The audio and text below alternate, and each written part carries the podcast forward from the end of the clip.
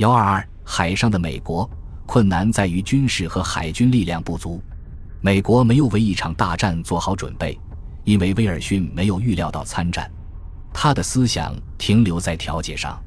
到一九一六年，他认识到未能强硬调解的部分原因是缺乏强大的武装力量。他需要足够的力量来支持他野心勃勃的外交。在这个时刻，他成了准备的信奉者。一九一六年的国会立法通过了首屈一指的海军计划和陆军扩军，但在这一变化巨大的国家安全政策可能产生影响之前，就进行了干预。美国怎么协助新的伙伴呢？威尔逊从未使用过“盟友”一词，以表达对纠缠不清的国家结盟的憎恶。他可以延长贷款，为协约国国内战线和武装部队提供急需的物资。他也可以立即给予海军支援，因为有相当数量的船只准备采取行动。问题层出不穷，军队只有十三万名常备军和七万名国民卫队。佩顿·康维马奇将军恰当地描述了这种情况。就法国作战而言，这支部队没有实际的军事价值，它几乎不足以组建一支针对紧急情况的警察部队。德国领导层支持无限制潜艇战。因为他们知道这可能会导致美国的干预，他们认为美国在协约国军队被迫投降之前无法改变什么。德国采取了激进的海上战略，发布了海上商业禁令，因为他们认为军事上无法强迫法国做出决定。尽管德国几乎击败了俄国，但在海军赢得战争之前，他现在将处于守势。目前，威尔逊避免与盟友讨论战后安排。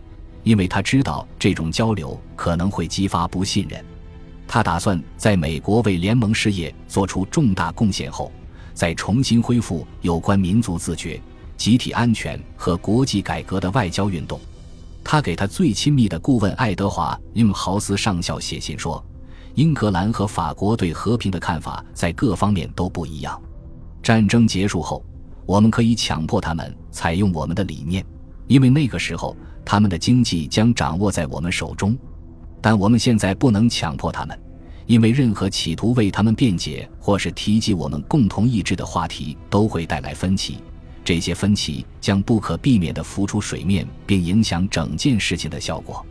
在调停战争的前几个月里，美国做出了一项基本决策，即从此之后调动军事资源，维持英国和法国财务现状的举措得到了认同。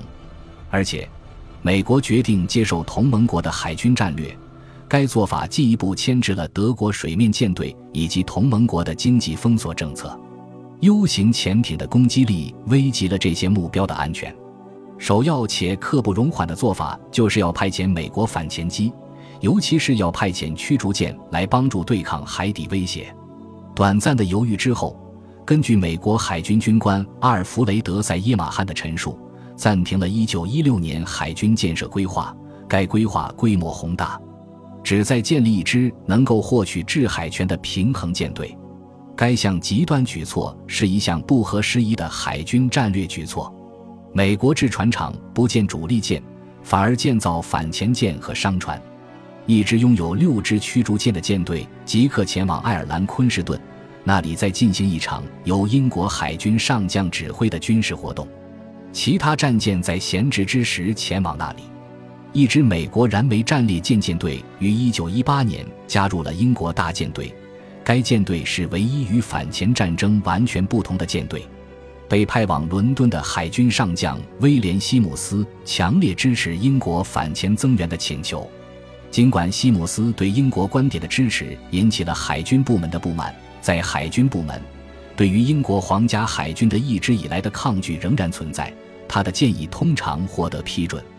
没有其他选择，尽管海军作战部长海军上将威廉·本森和其他人不愿意推迟马汉的建造舰队的计划，但他们认为战后需要能够对任何欧亚舰队作战的海军，包括英国和日本的，如有必要，建造舰队的计划可以在以后恢复。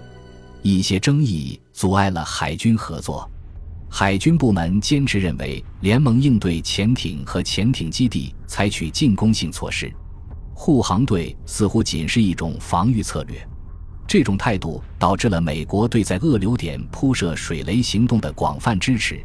潜艇必须通过该点抵达公海，这样的位置在挪威和苏格兰之间。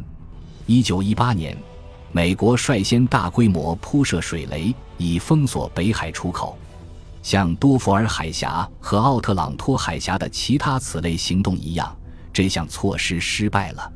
护航系统决定了海底战争，其中包含 U 型艇，足以保持必要的通信。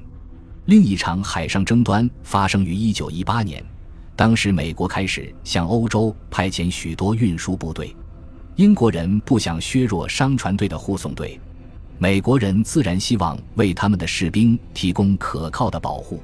幸运的是，联盟保留了足够的船只来护送商船和部队运输。美国空军运输船在去往欧洲的途中沉没。虽然商船吨位的损失在整个1918年一直有，但数量明显减少。恭喜你又听完三集，欢迎点赞、留言、关注主播，主页有更多精彩内容。